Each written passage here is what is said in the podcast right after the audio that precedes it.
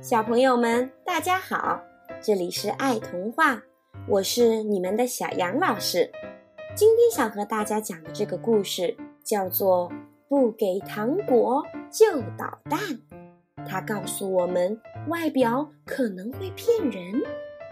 让我们一起去听听这个在万圣节发生的一个小故事吧。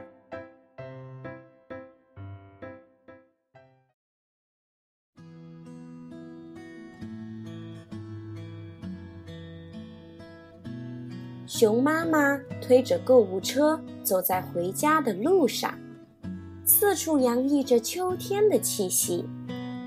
高大的乔木和低矮的灌木色彩缤纷，农场主本先生的南瓜在十月的阳光下闪耀着明亮的橙色光泽。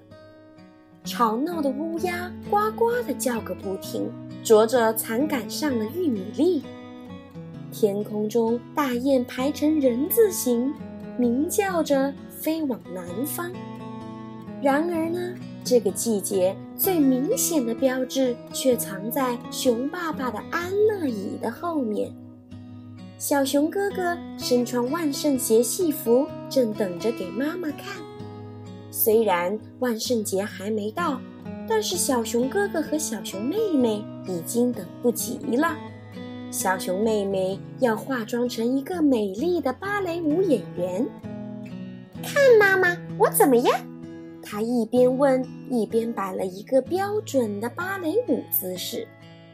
嘘，小熊哥哥说：“妈妈回来啦。”小熊哥哥准备在万圣节那天装扮成一个幽灵怪兽。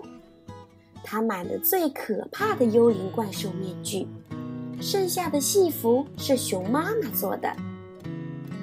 哇！小熊哥哥冲着拎着大包小包的熊妈妈大叫一声：“哦，救命啊！有怪兽！”熊妈妈大叫一声，假装很害怕。“是我呀，妈妈！”小熊哥哥说，把脸露出来。“呵呵，原来是你呀！”熊妈妈说，“看来外表会骗人呢。外表会骗人。”这是什么意思？小熊妹妹问。这只是大人们的一种说法，意思是说，有些事情并不是他们表面上看上去的那样。熊妈妈边收拾东西边向孩子们解释：“快看糖果！”小熊哥哥说：“别动。”熊妈妈说：“这是为了明晚来我们家要糖果的捣蛋鬼们准备的。”一想到万圣节，小熊哥哥和小熊妹妹兴奋极了，还有点紧张。今年他们将第一次自己出去要糖果，不要大人陪着。我不放心他们单独出去。熊爸爸一边说，一边雕刻从农场主本先生那里要来的南瓜。外面很恐怖哦，熊爸爸说着，做了一个可怕的鬼脸。熊爸爸，熊妈妈说：“如果孩子们想接受挑战，单独出去，我想我们应该鼓励他们才对。但是要记住。”熊妈妈又转身过来对孩子们说：“你们要严格遵守两条规定：第一，只能在自家附近玩；第二，要来的糖果回到家才能吃。”对了，小熊哥哥说：“我们不只是两个人，呃，我们还约了弗雷德表兄、黎兹和奎尼。”好了。熊爸爸说着，完成了南瓜灯的最后一道。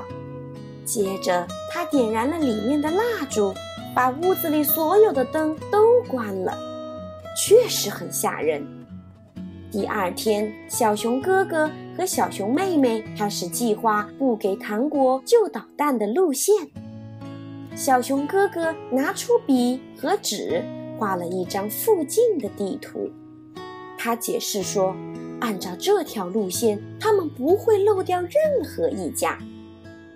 现在我们来看看，他说：“咱们家是起点，然后是弗雷德家、李兹家和奎尼家，接着我们去农场主本先生家和我们的临时妈妈灰熊太太家。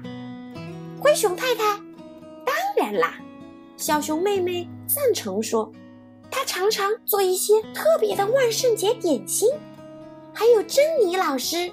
他会给我们发好多吃的。而利兹先生怎么样？小熊哥哥问。我觉得也可以，不过只是出于礼貌而已。小熊妹妹说。当然还有爷爷和奶奶。那当然，不过我们要避开一个地方。小熊哥哥合上地图说。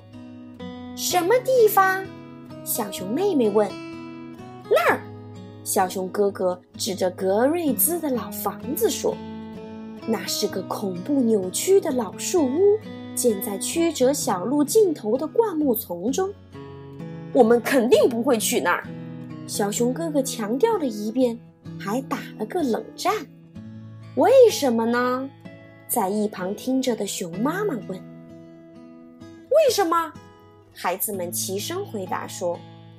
因为她是个女巫，就是这个原因。